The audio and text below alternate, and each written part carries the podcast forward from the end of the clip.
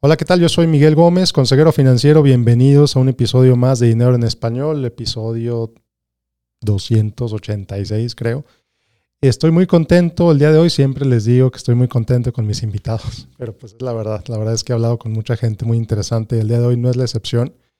El, día de hoy voy a platicar con Salvador Almeida. Salvador es alguien que conocí hace poquito más de 10 años tiene más de 40 años de experiencia ejecutiva en administración, en un montón de cosas que ahorita vamos a platicar de ello. Eh, Salvador, bienvenido. Eh, igualmente, muchas gracias Miguel. Es, una, es un orgullo estar aquí contigo. Gracias, gracias, gracias Salvador.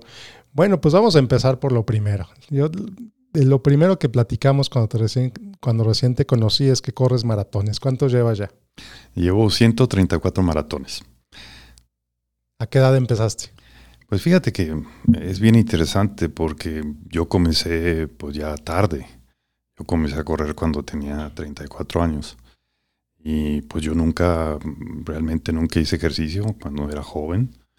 Em, jugué un poquito de básquetbol en, cuando estaba en la preparatoria. Más sin embargo, pues nunca me consideré de que pues era un atleta o, o tener la capacidad de, de hacer algo así. Más sin embargo, con, conocí un gran amigo que me, me dijo, oye, em, si tienes mucho estrés, este, ¿por qué no comienzas a correr? Y, y, ese amigo me dijo que, pues que me iba a hacer mucho, mucho bien y luego pasó el tiempo y mi jefe, que era mi mentor, eh, y que ha sido mi mentor toda la vida, este, me volvió a decir, oye, oye Salvador, ¿por qué no corres? Te va a servir mucho para tu vida. Y, entonces eh, este amigo le dije, oye, pues sabes qué, vamos a correr, quiero que me enseñes. Y me enseñó a correr y, eso cambió mi vida. Te enseñó a correr al principio una cuadra, un kilómetro, ¿te acuerdas? Eh, claro que me acuerdo. Este, es, una, es una experiencia de vida. Él vivía en Ciudad Juárez, eh, venía aquí al paso en las mañanas, a las cinco y media de la mañana, y íbamos a correr allá a Coronado. Pues no a correr, íbamos a caminar y a trotar un poquito. Y tenía mucha paciencia conmigo porque realmente yo no corría, yo ni caminaba. Y poquito a poquito me fue llevando, eh, yo creo que fueron como dos o tres meses lo que me tardó ese proceso de, comenzar a caminar, trotar y luego ya correr. Hasta que un día me dijo, oye Salvador, ¿no te interesaría correr una carrera de, de 10 kilómetros ahí en Ciudad Juárez? No, le dije, ¿cómo se te ocurre? Yo, imposible, yo no, 10 kilómetros no lo puedo. Sí, ¿cómo no? No te preocupes. Y pasó una semana y me trajo la inscripción. Me dijo, ya te inscribí, vamos a ir a correr. Y Ahí fue el principio. Corrí los 10 kilómetros, que lo pensé que no lo iba a terminar. Eh, terminé y dije, ah, caray, sí puedo. Entonces este, dije yo, pues si puedo 10 kilómetros, pues yo creo que sí puedo medio maratón. Y entonces seguí entrenando, seguí entrenando y pasaron como seis meses y eh, me inscribí en un medio maratón en San Diego, y fui con toda mi familia a correr un medio maratón de San Diego, pensando que pues iba a estar muy difícil la prueba. Sin embargo, eh, la terminé, me sentí muy bien y sí dije, pues si puedo hacer un maratón, medio maratón, pues puedo hacer un maratón completo. Y esa es la historia. Ok, ok. Y ya llevas más de 130. Sí, 134 y lo bonito de correr maratones es que pues son retos. Eh, pensamos que pues, son 26 millas, que son 42 kilómetros, más sin embargo, pues no es lo mismo. Cada maratón es diferente, son reto diferente, el clima, la ciudad, el terreno, todo es diferente. Entonces eso te pone en una situación de que pues tienes que prepararte, eh, tanto mentalmente como físicamente, y eso a uno lo obliga a tener esa disciplina, a que dice, oye, pues voy a correr este maratón y no sé cómo va a estar, entonces la incertidumbre que te crea, pues te hace a que te forza a preparar, que eso es bien importante. Y pues he tenido la fortuna de correr maratones en Alaska, he corrido maratones en Brasil, en México, en Europa. Em, es más, tuve la oportunidad de correr eh, el maratón original en Grecia. Eh, y pues, ¿qué te puedo decir? Eh, han sido 134 experiencias diferentes y valiosísimas. Fantástico. Algo que me llama mucho la atención es que realmente tú ves a 500 mil, 2 mil corredores. Realmente no estás corriendo contra ellos, estás corriendo contra ti. Así es. Corres contra ti mismo. Eso es lo bonito. Porque dices, bueno, este, ¿cuál es el objetivo de, Pues es que el objetivo es muy claro, que, que tú mismo te pongas ese reto.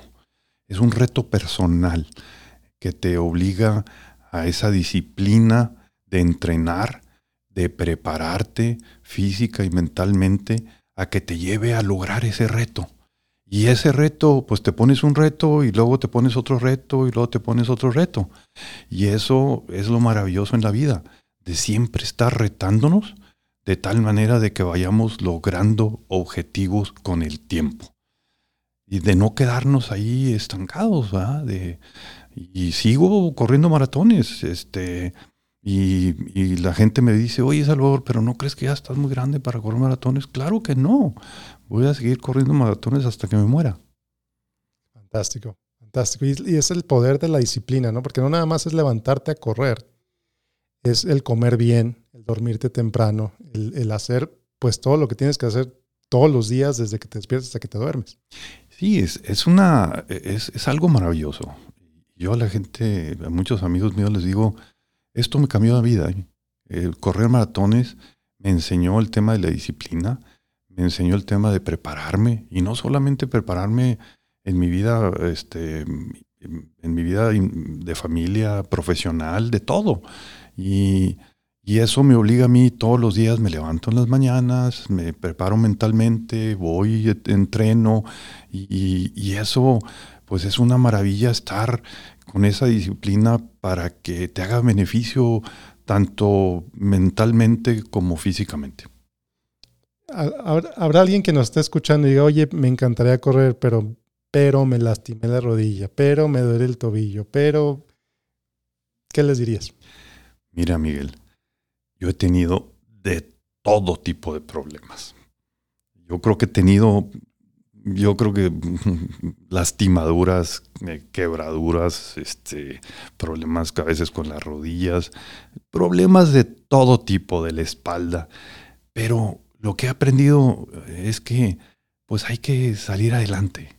Em, mucha gente dice, no, no, pues es que mira, que la rodilla no me deja. No, pues es que es cuestión de que lo logres, de que salgas de eso yo a mí me han tenido que operar las dos rodillas para eh, y por problemas no por correr eh, son problemas de que me caí y este y me lastimé un menisco y no tenía nada que ver con la corrida y la otra rodilla pisé mal y me lastimé el otro menisco y yo dije bueno pues me tengo que operar me opero y sigo adelante he tenido problemas de me ha quebrado un pie este y pues Duro tres, cuatro meses sin correr y regreso.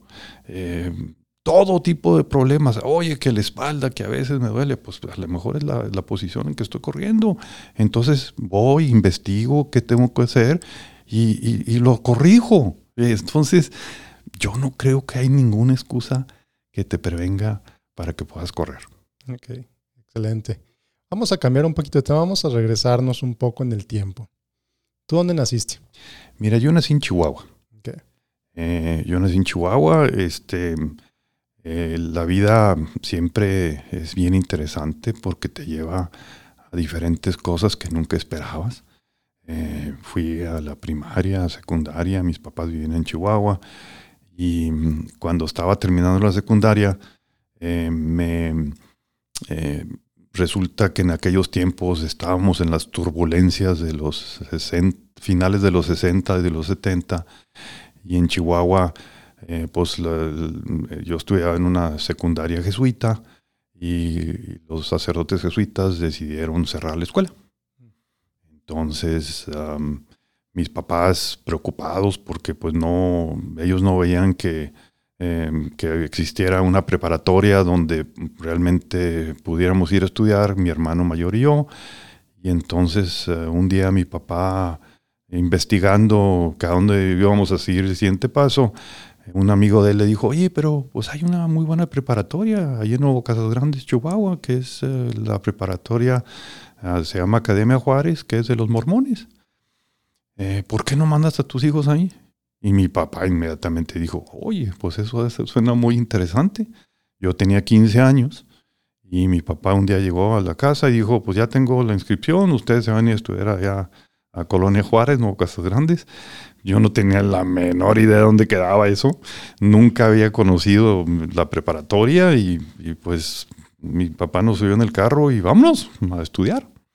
Entonces, este, nos fuimos mi hermano y yo a, a una casa de, había una casa de, que recibía estudiantes de, Chihuahua y de algunos otros lados, y ahí llegamos.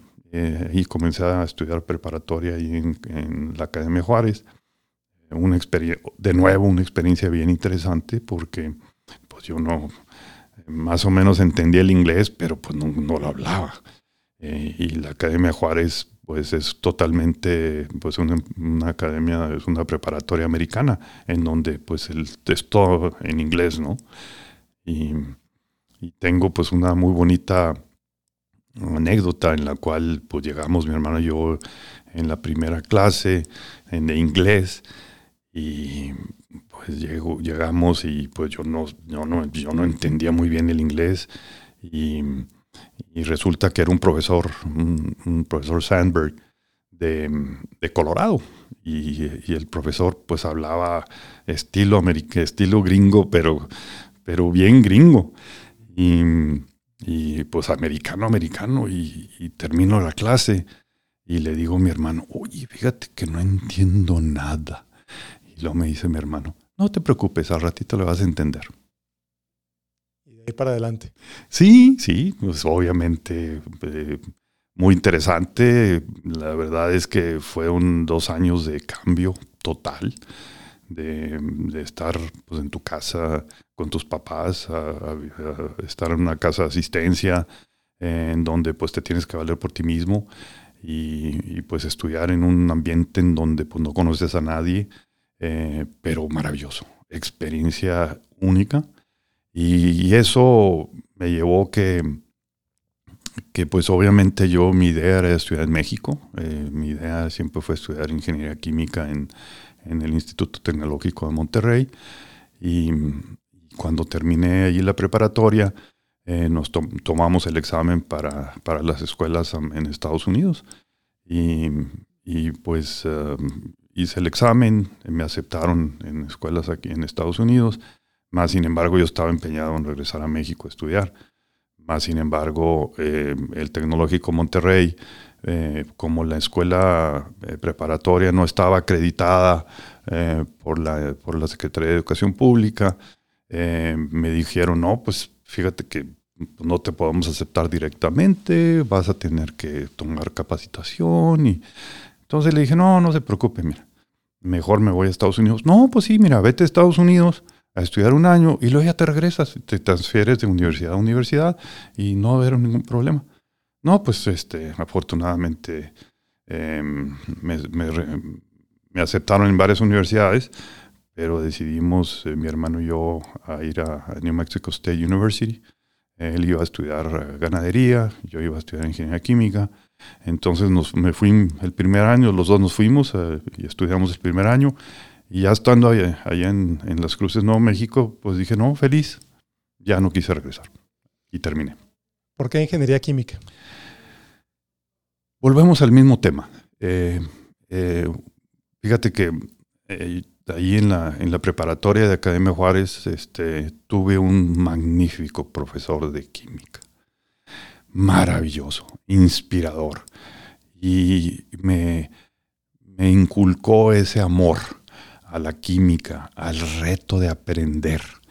Y pues con esa curiosidad de aprender y, y dije yo, pues eh, debe ser algo de ingeniería y, la química me gusta y, realmente pues es una carrera bien difícil porque pues es ah, lo que enseña la ingeniería es básicamente resolver problemas. Y, y, cómo resuelves problemas por la parte de procesos químicos, pues eso es lo que me interesó más. Dije, no, pues ingeniería química eso debe ser. Y pues nunca me he arrepentido. Interesante, fíjate que la entrevista anterior que tuve con Alejandro Gersberg, él, es un ejecutivo en Grupo Modelo, también es ingeniero. Y veo que tú tienes tu maestría en ingeniería, em, ingeniería industrial, igual que él, él también es ingeniero industrial. Y veo que tu carrera te, llevó pues, a temas de liderazgo, a temas de administración, a temas de, manejo de personal, de manejo de recursos. Me imagino que te ayudó tu carrera, te, ayudaron tus estudios a hacer esto. Fíjate que es, eh, es bien interesante eh, porque mm, cuando terminé yo la carrera de ingeniería química, un amigo mío de, Chihuahua me, platicó la posibilidad de estudiar la maestría en ingeniería industrial. Y esta maestría en ingeniería industrial es muy interesante porque la mitad es en ingeniería industrial y la mitad es ingeniería, es básicamente MBA. Y es un programa que se diseñó en Georgia Tech muchísimos años atrás y, lo tiene ahí la universidad, en, ahí en New Mexico State. Y y me interesó mucho. Dije, oye, pues a, lo mejor es un buen reto, sobre todo la parte administrativa y la parte de recursos humanos. Creo que eso me llama la atención.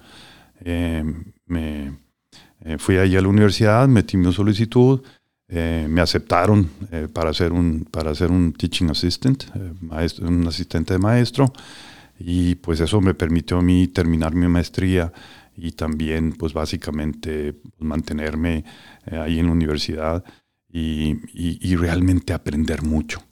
Eh, creo que lo que más aprendí eh, fue que pues esa, esa versatilidad, esa habilidad de poder aprender diferentes cosas que de diferencia de la ingeniería, que es muy estructurada, hacia la parte del, del, factor humano. El factor humano que tiene que ver mucho porque en las empresas, porque pues al fin del día las empresas pues no son ladrillos, eh, es realmente la gente la que hace las empresas. Y eso me permitió de que me abriera ese horizonte que yo no tenía em, y que me sirvió pues, para muchos años en mi carrera profesional. Interesante esto que estás diciendo, el tema de la gente, el tema del, pues a final de cuentas es tu trabajo, es con quien vives, con quien convives ocho horas, tienes que, o más horas diarias, tienes que tú ves una dirección hacia donde quieres llevar la empresa o el grupo en el que estás, tú tienes una visión y tienes que traducir esa visión hacia el resto del equipo.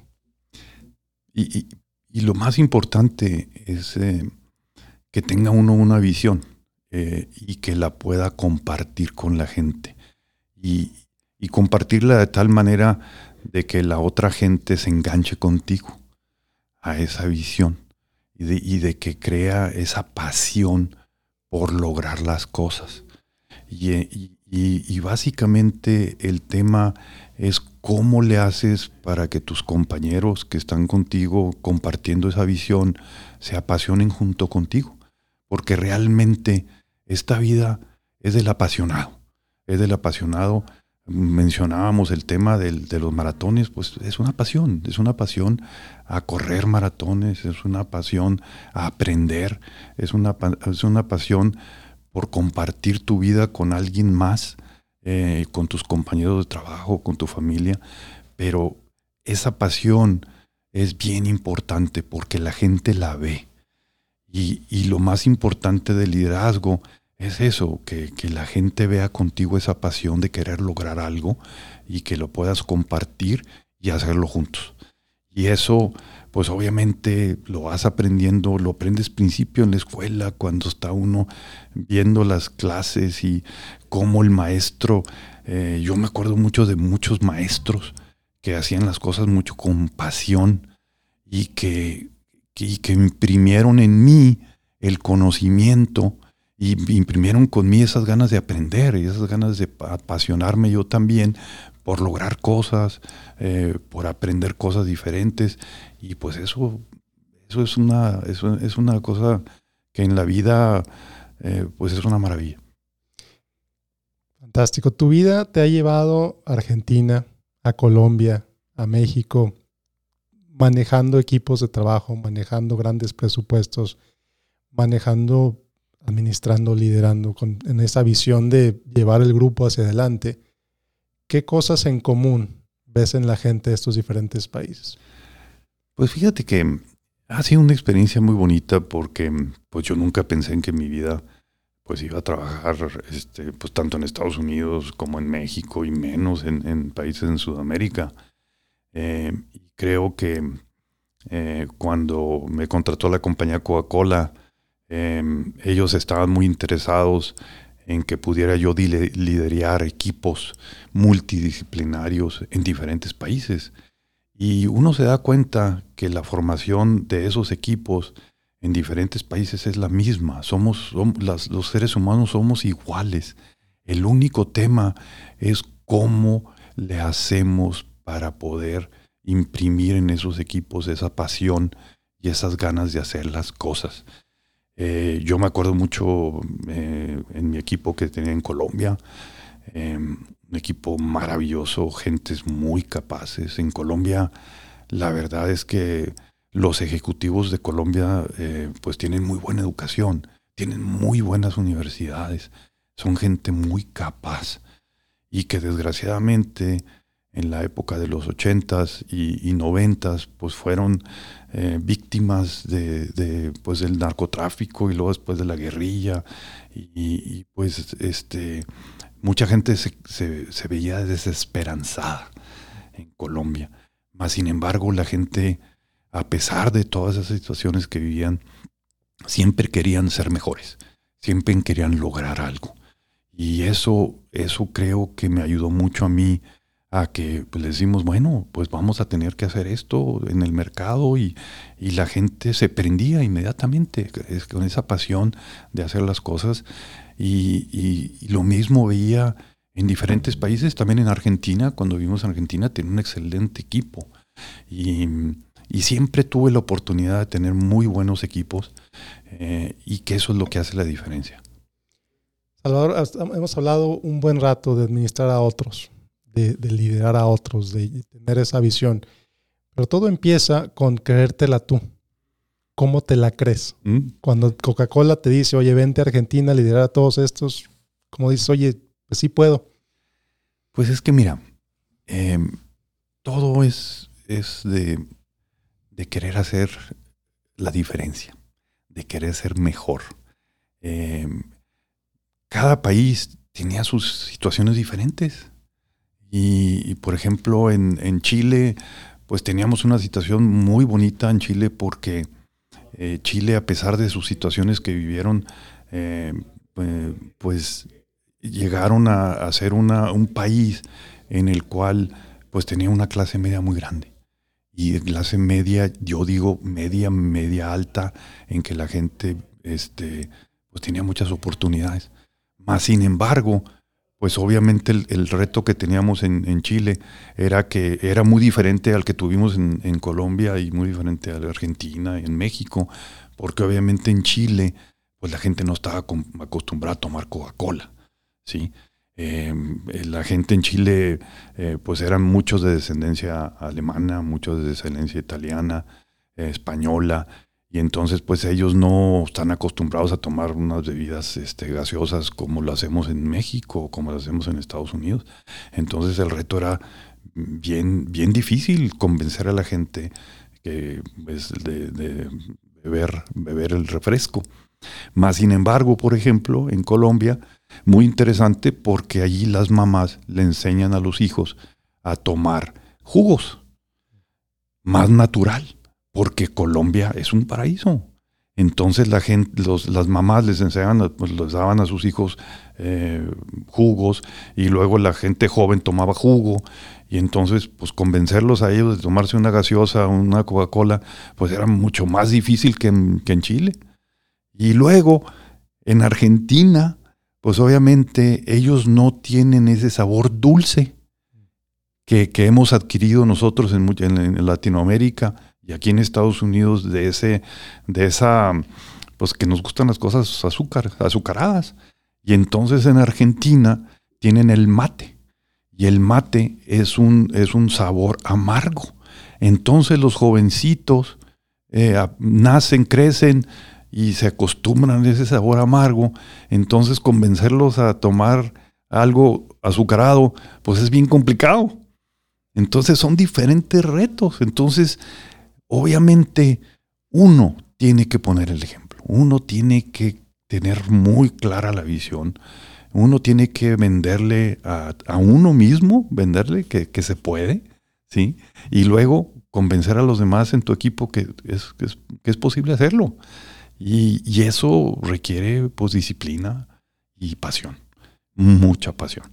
Y, y pues obviamente experiencias maravillosas. Eh, y cuando llega uno a México, el equipo que tenía en México, yo decía, caramba, totalmente diferente. Y pues yo tenía que ajustarme a las diferencias culturales también, porque pues a pesar de que es Latinoamérica, en Chile pues tienen diferencias culturales, igual que en, en Perú, en Colombia, en Argentina, en Brasil, y pues uno aprende a adaptarse a diferencias culturales. Vamos a un tema un poco más personal. ¿Cómo convences a tu esposa, a tu familia de que es buena idea irse de México, irse de Estados Unidos a Sudamérica y luego a otro país y luego otro y luego de regreso? Hijo Miguel, tocaste un tema bien, bien difícil. Obviamente mi esposa, siendo de aquí de la comunidad del Paso, Ciudad Juárez, pues cuando le planteé la idea de que pues, nos teníamos que ir a, trabajar a, Sudamérica, pues obviamente mi esposa lo primero que me dijo es que estaba loco, que cómo era posible que yo me quisiera ir de una ciudad, de, una, pues de un, eh, de un ambiente muy familiar que es El Paso, Ciudad Juárez, eh, a, un país donde pues, no sabíamos a lo que nos íbamos a enfrentar. Em, no conocíamos ni las escuelas, no sabíamos cómo nos iban a tratar, no sabíamos, no conocíamos nada, nos íbamos a totalmente la incertidumbre. Yo platicaba con mi esposa y le decía, mira, es que yo creo que eso es lo más importante en la vida, que vayamos aprendiendo y nos vayamos adaptando. Y esa adaptación, esa es la que nos hace crecer, porque si no nos adaptamos, pues obviamente nos vamos a morir. Entonces yo, mi esposa pues me decía, no, no, tú, tú eres muy soñador, tú, este, eso es imposible, no lo vamos a lograr y vas a ver, vamos a fracasar. Y yo decía, no, no, no, no, al contrario, hay que ser positivo, estoy seguro de que nos vamos a adaptar y vamos a, y vamos a aprender. Y luego van a pasar los años y nos vamos a estar riendo de esto. Y, obviamente mi esposa me dijo, no, no, no, yo no voy. Ella me dijo que ella no iba. Entonces, uh, la compañía Coca-Cola, pues obviamente me dijo, Salvador, pues nos tienes que decidir y, tienes un mes para decidir. En León le dije, yo no, yo no soy el problema, nomás que pues obviamente pues mi familia es bien importante para mí, pues es lo más importante, ¿no? Y, entonces le, dije a mi esposa, mira, dije, en esto me tienes que confiar. En esto tienes que eh, confiar que las cosas van a salir bien yo estoy seguro que van a salir muy bien y pues nos vamos a tener que tomar el riesgo. Y pues finalmente, faltando un día para que yo tuviera que eh, firmar mi contrato, mi esposa finalmente me dijo que sí, pero con todas las reservaciones del mundo. Bueno, pues nos vamos a vivir a Chile. Fue un proceso bastante difícil para ella porque pues ella no había salido de su de su de aquí de la comunidad de Juárez y El Paso. Yo sí, yo ya estaba acostumbrado a la adaptación, obviamente con mi experiencia de, irme de haber salido de Chihuahua em, y más sin embargo siempre le dije mi amor no te preocupes esto vamos a salir bien y pues llegamos a Chile este le tocó, a ella sí le costó más, más difícil a, ella y a mis hijos adaptarse. Eh, más sin embargo, pues pasó un año y poquito más y, ya se están adaptando. Cuando se están adaptando, mi jefe me dijo, oye, pues ahora te tienes que ir a Colombia. Y, entonces llegué a mi casa y le dije, oye, pues ahora nos vamos a ir a Colombia. Y pues no, ¿cómo se te ocurre? Este, eh, pues apenas estamos adaptándonos aquí. Pues no, le dije, vamos a tener que adaptarnos otra vez a Colombia. y ella me decía que pues era muy peligroso y, la situación eh, muy complicada y le dije, no, no te preocupes, este, vamos, todo va a salir bien. Pues llegamos a Colombia y mi esposa lloraba, lloraba mucho y decía que pues iba a estar muy complicado y que ella, pues le dije, mi amor, en lugar de llorar, pues vamos a, vamos a adaptarnos, vamos a... Y pues lo más bonito en la vida es que cuando cuando terminé mi contrato en Colombia, después de tres años y medio, em, mi jefe me dijo, oye, pues ahora, hay que ir a Argentina. y, le digo a mi esposa, y me dice, no, yo no me quiero ir de Colombia. y le digo, no, pues nos tenemos que ir. No, yo no, dile, hable con tu jefe y dile que nos quedamos aquí en Colombia. Así son las cosas de la vida trabajaste en Coca-Cola, se acabó la situación de Coca-Cola, te cambiaste de empresa, otro proceso de adaptación. ¿Cómo es eso? Es que la vida es adaptarnos, es siempre estar flexibles a esa adaptarnos. Y, eso es como nosotros en la, en la, pues en las empresas le llamamos una competencia, ¿no? De que logremos tener esa competencia em, y esa habilidad de que podamos adaptarnos para todo tipo de cosas, porque pues la vida es así, no siempre todo sale muy bien. Y luego pues la, la misma competencia cambia, la misma, el mercado cambia, las situaciones cambian, los países, eh, la comunidad, la familia, todo cambia, todos hay un cambio, todos los días hay un cambio. Lo que pasa es que muchas veces no los percibimos así. Entonces, eh, cuando, cuando estuve en Argentina eh, fue muy interesante el cambio porque pues obviamente Argentina pues una situación totalmente diferente del mercado, de la empresa. Em, y para mis hijos también pues fue una situación bien difícil porque pues cambiarnos de país en país en país pues era irse adaptando también ellos, aprender a, adaptarse, a tener nuevos amiguitos, este, acostumbrarse a las escuelas. Pero cuando, cuando terminé mi, trabajo en, Argentina, mi antiguo mentor y jefe, que fue a muchísimos años, me habló y me dijo, oye Salvador, este, pues quiero que vengas a México. Eh, quiero que vengas a México, a Monterrey y me ayudes porque estoy en un proceso muy interesante de transformación de la cervecería Gautemoc y, que, y creo que tú me puedes ayudar. Y pues obviamente yo dije, ah, caramba, pues ahora de, Argentina a México, ¿verdad? Y a Monterrey. Y, pues mi esposa me decía, oye, pues este, ¿cómo es posible este, esto? Pero le dije, no, le dije, mira, las empresas así son. Este, yo creo que esa habilidad de, tener esa flexibilidad y, y poder adaptarse a los diferentes ambientes, a las diferentes empresas, son bien valiosas. Y creo que eso, eso me ayudó mucho a mí a que, pues, tener un éxito en las diferentes empresas donde tuve, en donde trabajé, eh, porque pues obviamente uno aprendiendo a adaptarse eh, a las diferentes culturas, a las diferentes empresas, la forma que manejan, a los diferentes mercados, a los diferentes equipos de trabajo y, a los diferentes retos, sobre todo. Y entonces, este, pues eso, eso me ayudó mucho a mí. Es de los temas que hemos cubierto hasta ahorita, flexibilidad, disciplina, pasión. Aparte de esto, ¿qué le dirías a un chavo de 20, 25 años que nos está oyendo ahorita? ¿Qué es importante para que ella desarrolle en su carrera, aparte de estos temas que ya, que ya mencionamos? Mira, yo creo que un tema que a veces, em, a veces no, no lo tocamos es que cómo, cómo buscamos ser mejores cómo vamos nosotros en ese proceso de ir aprendiendo, cómo ir mejorando, una, una mejora continua. Eh, y, la verdad de todo es que el, tema de, yo, lo, yo lo equiparo mucho con el tema de calidad, ¿no? Y decir, oye, pues es, un estilo de vida, eh, de cómo podemos hacer las cosas con calidad, cómo podemos hacer las cosas mejor y cómo somos los mejores. Porque al fin del día lo que tenemos que nosotros hacer es ser lo mejor. este, buscar esa, yo no diría perfección, pero es, yo diría eh, buscar esa mejoría constante para ser mejores.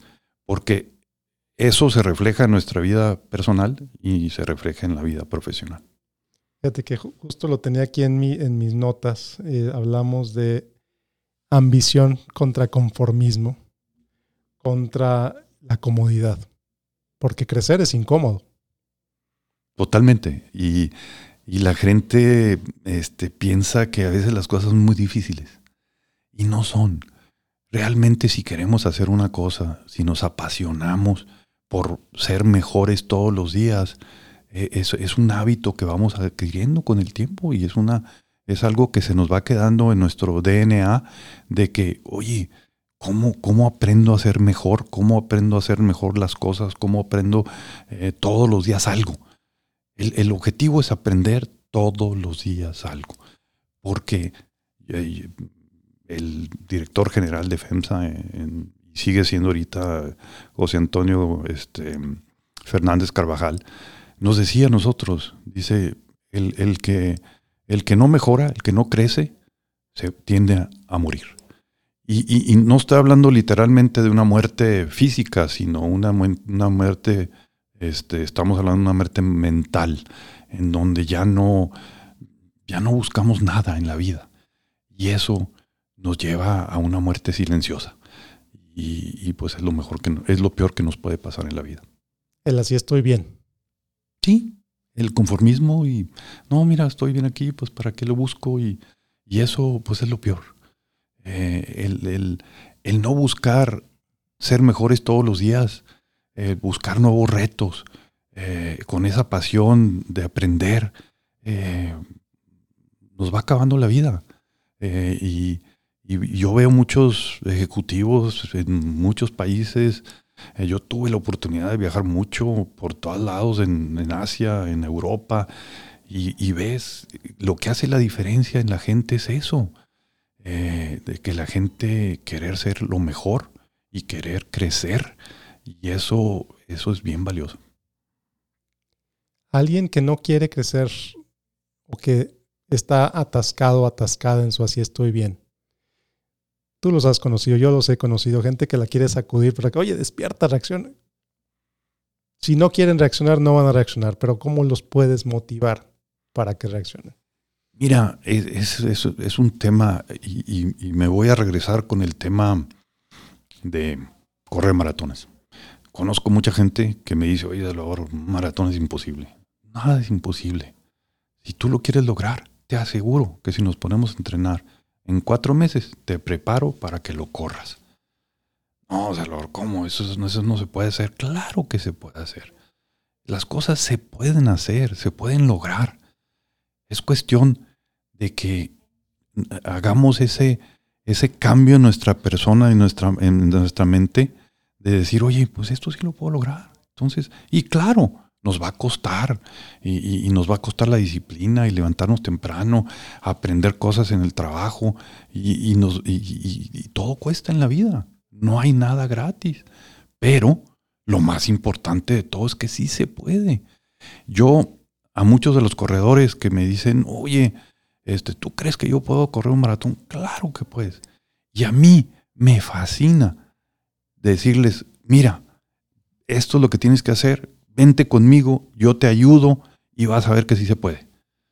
Y a muchos corredores que pensaban que no podían hacer muchas cosas, ahorita están corriendo más que maratones. Yo, yo tengo un amigo mío que estimo mucho, que un día me dijo, eh, este amigo me dijo, oye Salvador, pues yo corro, un, yo corro nomás un maratón al año. Y yo le dije, oiga bien, ¿por qué nomás uno? ¿Por qué no corres más? No, pues no se puede. ¿Cómo que no se puede? Vente conmigo, vamos a ver. Hubo un año que corrimos 15 maratones al año. Un poquito más de uno al mes. Y me decía Salvador, fíjate qué maravilla, sí se puede. Claro que sí se puede. Pasaron un par de años y un día me habla y me dice, oye Salvador, ¿has pensado hacer un Ironman? Ah, caramba. No, le dije, no he pensado porque pues es una disciplina mucho más difícil que correr un maratón porque es un, es, es correr, es básicamente correr un maratón, es eh, la bicicleta y la nada. Y me dice, oye, Salvador, ¿y no te interesaría?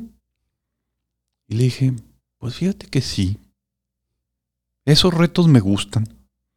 Yo nunca, yo, yo, yo no nadé de chiquito en las escuelas, en la escuela nos enseñaban a nadar, pero nunca para competir. Eh, menos 2.4 millas, ¿sí? Y de nadar. Y yo decía, caramba, pues, ¿sabes cómo le dice Miguel? ¿Cómo? La, la, forma más fácil, ¿sí? Es, fui, me inscribí a un Ironman. Me metí en la computadora, me inscribí y dije, ya estoy inscrito, ahora lo tengo que hacer. Y no hay de otra. No hay de otra. Entonces, cuando ya me inscribí, me aceptaron y dije, ¿y ahora cómo le voy a hacer? No, no, no sé nadar competitivamente pues fui aquí a las escuelas, aquí en El Paso, aquí a las eh, albercas en El Paso, y les dije, oiga, ¿cómo le hago para poder nadar 2.4 millas? Oye, pues está loco usted, ¿cómo es posible? Total, de que comencé a, a, nadar poquito a poquito, igual que comencé a correr, comencé a nadar poquito a poquito, 400 metros, 800 metros, poquito a poquito. En las mañanas me iba a correr, a la hora de la comida me iba a nadar y en las tardes me iba a la bicicleta. Dije, tengo que lograrlo. Pues ya me inscribí. Entonces, pues fue una experiencia maravillosa. Eh, la verdad es que a veces dudaba. Claro que dudaba de que lo podía lograr. Y más, entre más lo, me metía la duda de que lo podía lograr, más me podía entrenar. Y todos los días a la hora de comida me iban a dar y me iba a nadar y comencé a nadar hasta que logré poder nadar 2.4 millas en un día. Y luego dije, no, pues ahora tengo que darle a la bicicleta. Los domingos en la mañana me levantaba, los domingos a las 5 de la mañana y me iba en la bicicleta. Y regresaba hasta las 2 de la tarde. Y mi esposa, pues obviamente me decía, oye, pero pues, ¿cómo es posible? Pues ya no estás en la casa. Pues, no, le dije, pues ahora tengo que entrenar hasta que lo logre. Y seguía corriendo y seguía corriendo maratones hasta que llegué al, al, Ironman en Nueva York. Y, yo dije, lo tengo que hacer. Pase lo que pase, este lo tengo que lograr. Y lo logré. Y fue para mí un, una gran, un gran logro. Porque cosas que Tardé 14 horas. Un, Ironman de, hice 14 horas para, para, lograrlo. Y pues dije yo, no importa, este, lo importante es lograrlo. Entonces, creo que yo a mucha gente le digo, no, no, no, mira, no me digas, no me digas que, que no puedes. Mira, te aseguro, ve, inscríbete y, y, ponte ese objetivo y ponte esa pasión a lograrlo y te aseguro que lo vas a lograr. Y mucha gente lo hace. Y, yo creo que es ese cambio en nuestra estructura mental de decir, sí podemos hacer las cosas. ¿Qué edad tenías cuando hiciste ese primer Ironman? Pues yo tenía ya cuarenta y tantos años. Yo casi ya llegaba a los 50 años. Eh, o sea, yo eh, realmente los Ironmans pues son para, para competencias, pues para gente mucho más joven, de los 28, 30, 35 años. Pero sí hay mucha gente que pues ya avanzada de edad, que sigue haciendo los Ironman, porque es un reto. Y sobre todo a medida que vamos pasando los años, pues nuestras facultades no son las mismas, más sin embargo, nuestra mente, que es la que es la más poderosa que es, que lo que tenemos, nuestra mente nos hace que lo logremos. Yo le digo a la gente, un día me, contaba un amigo mío, hay una, muy grande anécdota en, en los maratones que dice, oye, pues, ¿qué se necesita para correr un maratón? Y luego, pues es 90% es mental. Y el otro por ciento, y el otro 10% también es mental.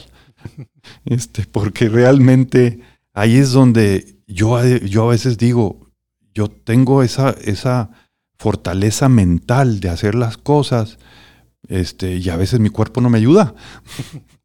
Pero afortunadamente, pues, este, mi cuerpo me ha aguantado. Y es una, es una como decíamos al principio, una fortaleza, una disciplina que te llevas pues a tu día a día, ¿no?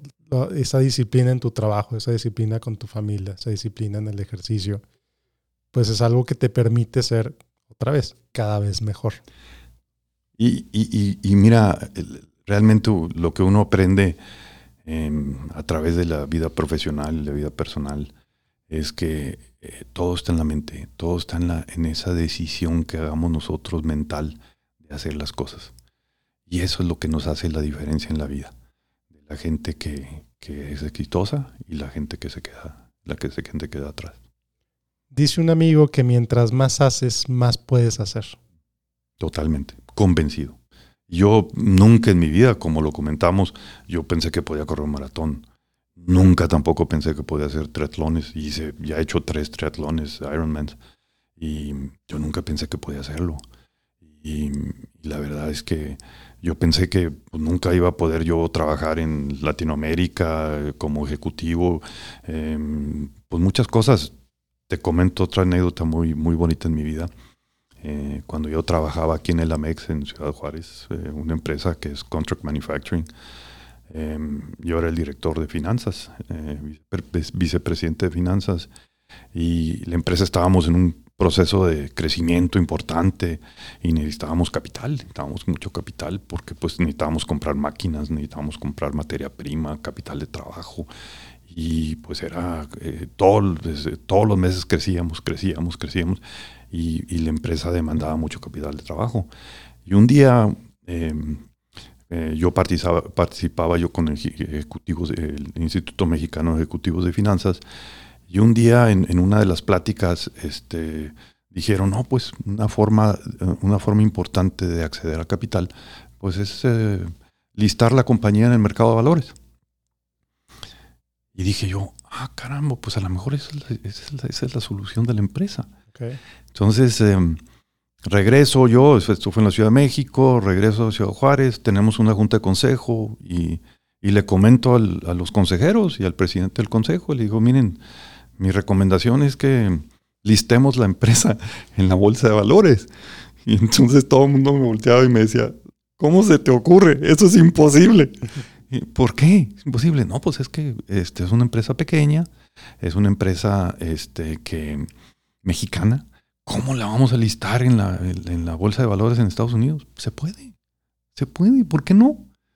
Pues el presidente del consejo, la verdad es mis respetos, me dijo, mira Salvador, si crees que lo puedes hacer, adelante, yo te doy un voto de confianza. Eso para mí cambió todo. Entonces me puse, me puse a, me dediqué tres o cuatro años a preparar la empresa para sacarle la bolsa de valores. Todo mundo muchos de los otros consejeros de la empresa, hasta mis mismos compañeros de, la empresa, me decían que estaba loco, que no yo lo iba a lograr, que era muy difícil, muy imposible, que no había, eh, que nunca se había listado una empresa mexicana en el mercado de valores de Estados Unidos y que pues, era imposible. Entonces yo les dije, no, todo se puede, todo se puede, hay que quererlo hacer. Y pues me costó como cuatro años, me costó cuatro años y este, eh, fue un, un proceso bastante difícil. Más sin embargo, en 1996 este, fuimos la primera empresa mexicana listada en el mercado de valores de Nasdaq en Estados Unidos. Wow, fantástico. 96, justo después de la crisis. Sí. Y nos ayudó. La crisis realmente, en lugar de, de ser un problema para nosotros, al contrario, porque como fue una gran devaluación, pues obviamente el costo de la mano de obra este, pues iba a ser más barato, íbamos a ser más competitivos con nuestros clientes y nuestros clientes estaban felices y estaban felices con nosotros por el costo y por la calidad. Entonces, eh, realmente eh, nos ayudó mucho cuando hicimos el roadshow, que fuimos eh, y presentamos la empresa, estuvimos en, en, Asia, estuvimos en Europa, estuvimos aquí en Estados Unidos, en muchas partes, y nos preguntaban, y a mí me preguntaban, me decían, oye Salvador, ¿y ¿Qué, hace la empresa especial? O sea, ¿cómo crees que lo vas a lograr? Y yo le decía, lo más importante que tenemos en la empresa es el equipo de trabajo. Somos puros mexicanos, somos ingenieros mexicanos, todos somos eh, puros mexicanos del equipo de trabajo principal, el que está en las operaciones, el que está en la parte que me ayuda a mí en las finanzas, la parte de compras, la parte... Somos puros mexicanos. Y ese equipo que trabajo es el que hace la diferencia. Y, y fuimos muy afortunados. Salimos al mercado de valores, pagamos toda la deuda y tuvimos suficiente capital para seguir creciendo. Fantástico. Fantástico, porque estuvo la crisis del 95, pero también estuvo el NAFTA en el 94. Sí.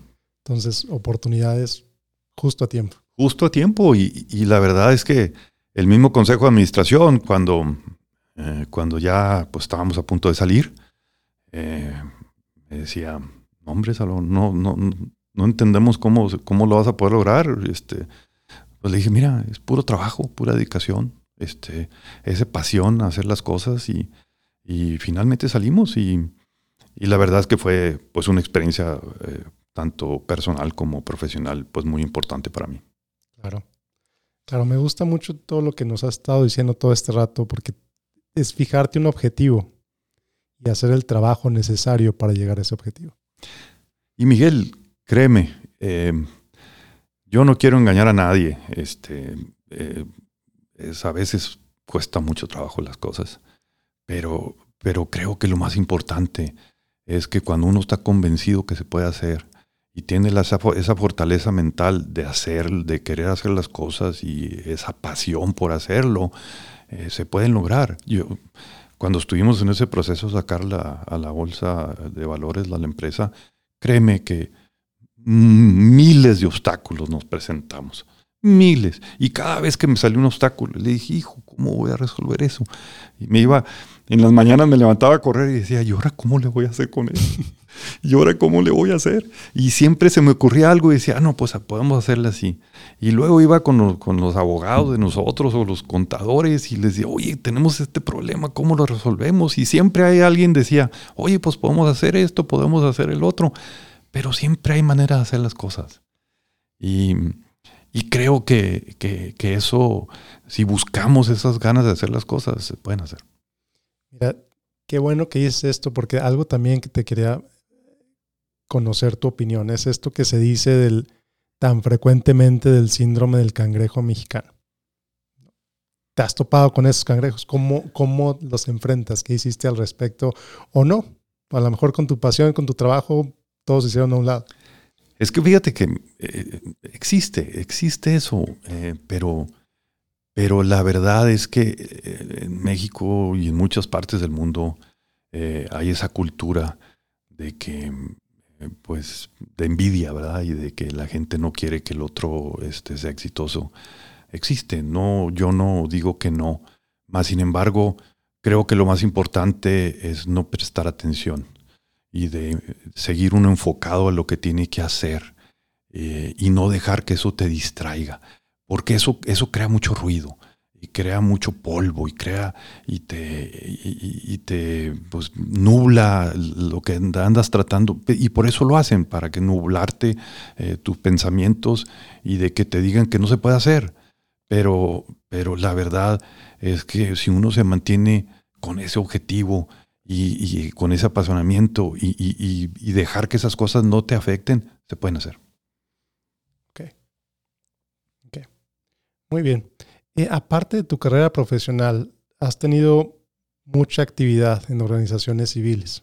Fuiste presidente del IMEF, eres presidente de la Fundación del Maratón aquí en El Paso. ¿Por qué? Mira, yo estoy convencido de que parte de mi vida que es muy importante es ayudar a los demás. Y, creo que eh, la forma de hacerlo pues es integrarse a un organismo en donde lo puedas hacer. Y, todas estas cosas eh, que he venido haciendo en mi vida eh, no es porque las haya buscado, sino que han caído. Y, en el caso del IMEF, pues yo cuando me invitaron a participar, eh, como socio, pues entré como socio, como cualquier persona, cualquier ejecutivo. Más sin embargo, pasaron el tiempo y, me gustó mucho, me apasioné mucho, trabajé mucho. Y yo creo que lo más importante es el trabajo, es el, la dedicación y, y un día me hablan de la Ciudad de México y me dicen, oye, Salvador, queremos, queremos platicar contigo. Em, ah, sí, cómo no, con mucho gusto. Y fui a la Ciudad de México y me ofrecieron la oportunidad de, ser presidente del IMEF Nacional. Y obviamente pues yo me sentía muy halagado porque mi objetivo pues era ayudar a la organización para ayudar a los 2.000 y algo de ejecutivos a, nivel nacional. Y, lo mismo me pasa con el, eh, con el, Paso Marathon Foundation. Yo entré eh, a la organización ayudándolos a organizar una carrera cuando cambiamos la ruta a, a Transmountain. Y en aquel tiempo el consejo de administración me dijo, oye Salvador, pues es que si quieres, si queremos cambiar la ruta, pues necesitamos conseguir fondos porque pues, nos va a costar mucho. No, no se preocupen, les dije, yo les ayudo a buscar los fondos. Y me dediqué a buscar fondos, eh, los obtuvimos y cambiamos la ruta.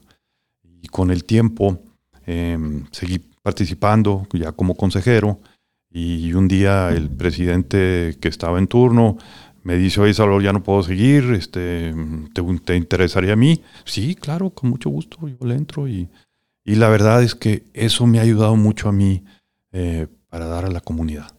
Eh, porque yo creo que no solamente es recibir, sino que también es dar. Y en el dar es donde viene la felicidad más grande.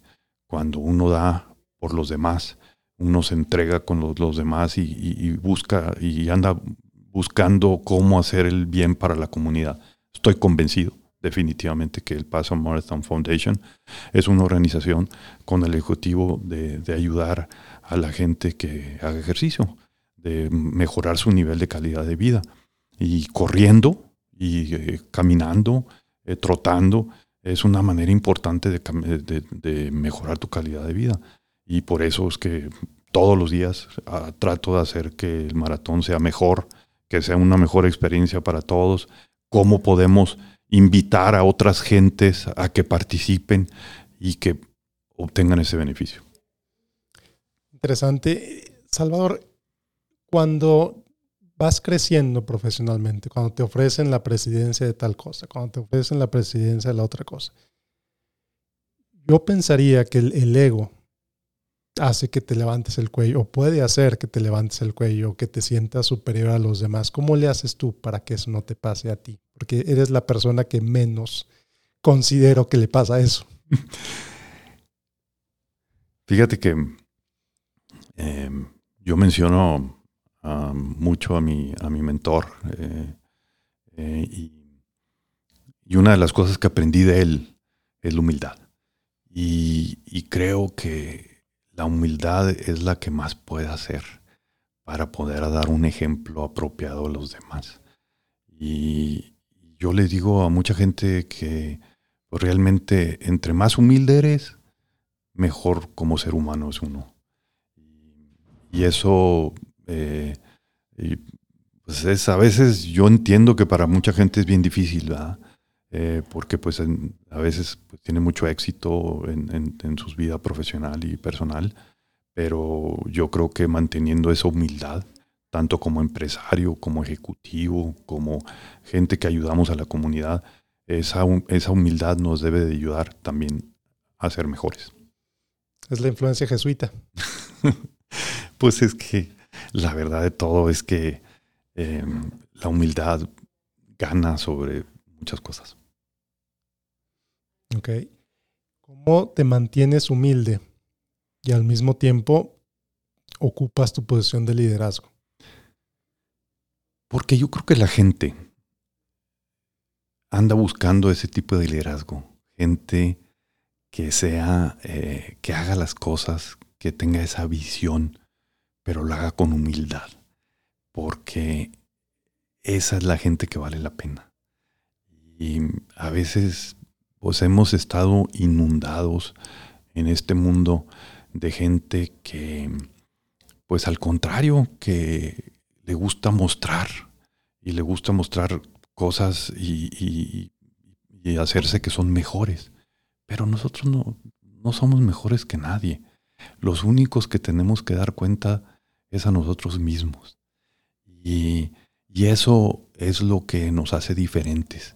Y, vemos todos los días que los actores de Hollywood hacen miles de cosas y que los empresarios acá em, pues son maravillosos y que y presumen mucho de sus, de sus eh, éxitos y, em, eh, y, creo que pues esa es la forma totalmente equivocada.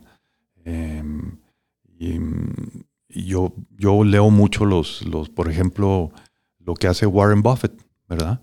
Eh, y, mucha gente no se da cuenta que el Señor pues nunca está, él es de las personas más humildes que hay. Él vive en su misma casa de hace 50 años. Maneja el mismo carro, a lo mejor se lo reemplazan, pero yo nunca he escuchado ni he visto que escribe algo en donde él se hace la persona más importante como inversionista que ha existido en este país. Nunca. Y, y eso, ese es un super ejemplo de cómo uno tiene que actuar. Porque para mí sí es un ejemplo él este, porque él no necesita este, decir nada, nada, porque pues con el ejemplo que da es suficiente. Claro. Con su presencia, ¿no? Así como llegas a un grupo y saben que estás ahí. Sí, y, muchas veces eh, la gente se equivoca al pensar que el buen líder es aquel que, dice que puede hacer las cosas y, y, está presumiendo que ha hecho y hecho y hecho y, pues eso, pues eso no, es cierto, es, no, sirve de nada. Yo creo que lo mejor que podemos poner es el ejemplo. Ok. Muy bien. Salvadores, llegamos a, la hora. Quiero ser muy respetuoso de tu tiempo. Eh, ¿Qué le recomendarías a la audiencia consumir, leer, escuchar, ver? Miren, yo, yo lo que les recomendaría es que tengamos, que desarrollemos esa, esa capacidad de, esa curiosidad intelectual, de aprender. Eh, yo, yo no les digo que pues tal libro o tal libro o, esta película o, esta situación específica, yo creo que podemos aprender de todo. y yo creo que esa curiosidad, de, leer el periódico, a veces el periódico, hasta el mismo periódico, que muchas veces pues no, no es la mejor eh, fuente de, información, eh, pues tiene algo que le podemos sacar, que es importante, e interesante, que podemos aprender. Em, y, creo que si, desarrollamos esa capacidad de tener esa curiosidad intelectual, de ir buscando por todos lados, hasta las mismas personas, eh, a mí me gusta mucho eh, sentarme y escuchar a la gente, eh, porque quiero aprender algo de ellos. Y siempre que estoy escuchando a alguien decir algo, aprendo algo. Y alguien en alguna ocasión, en algún tiempo, me dijo, mira, Dios nos dio dos oídos y una boca. Y la razón es porque tenemos que escuchar más que decir.